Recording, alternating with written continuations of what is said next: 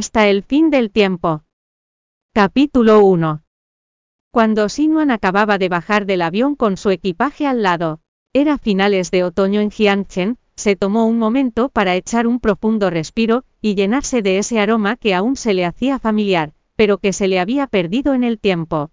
Había viajado al extranjero durante un año para impulsar su carrera representando a su compañía, y finalmente estaba de vuelta. Había estado pensando en cómo iba a ser su tercer aniversario con Fuxi Chen en tres días, entonces decidió trabajar sin descansar para volver antes, y darle la sorpresa. De inmediato tomó un taxi, y partió rumbo a la compañía de Fuxi Chen, al verla entrar la recepcionista Yu se quedó impactada. Directora si regresó, vino para el matrimonio del gerente general.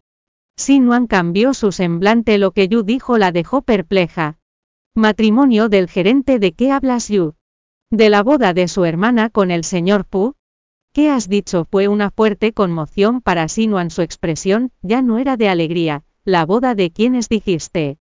Yu la miró, y no tardó en darse cuenta de que había hablado de más, tragó saliva y dijo.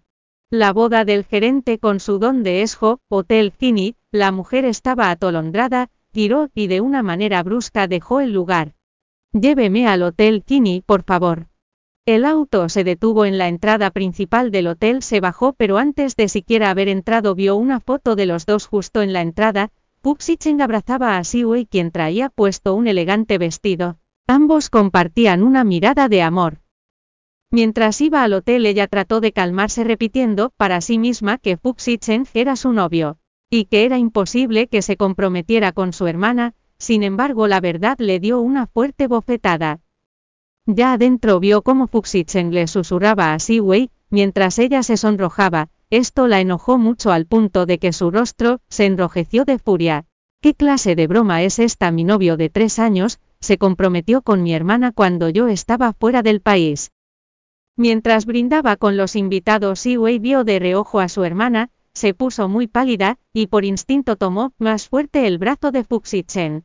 Él también la vio, pero su sorpresa solo le duró un momento, sonrió para tranquilizar a Sewell.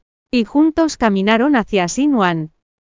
Viniste a nuestra boda Nuan a pesar de que sus palabras sonaban gentiles la joven, la sentía como una puñalada, apretando los dientes les dijo.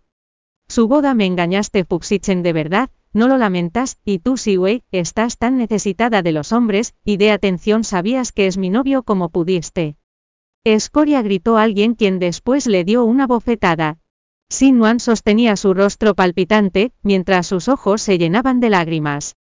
Mamá no me llames así, yo no tengo una hija como tú, tu hermana, va a casarse hoy. Y en lugar de felicitarla armas un escándalo lo haces a propósito, ¿verdad? dijo Jian Yu, mientras rechinaba los dientes, y miraba fijamente a la joven.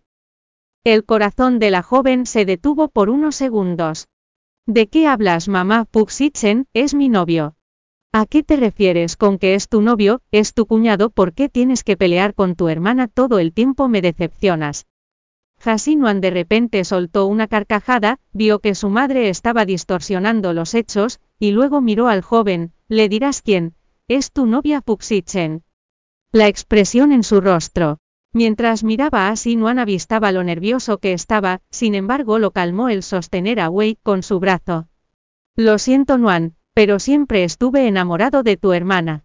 Al escucharlo responder tan tranquilo la joven sintió como el corazón se le partía en pedazos. Bien, bien, bien, esto es un éxito, ¿verdad? Yo termino contigo, Fuxichen, no tú conmigo, jamás lo olvides, le tomó todas sus fuerzas no explotar y separarlos, Espero que pasen el resto de sus vidas juntos, para siempre. Gracias por escuchar el audiolibro Joiread, puede descargar la aplicación Joiread para leer más libros maravillosos.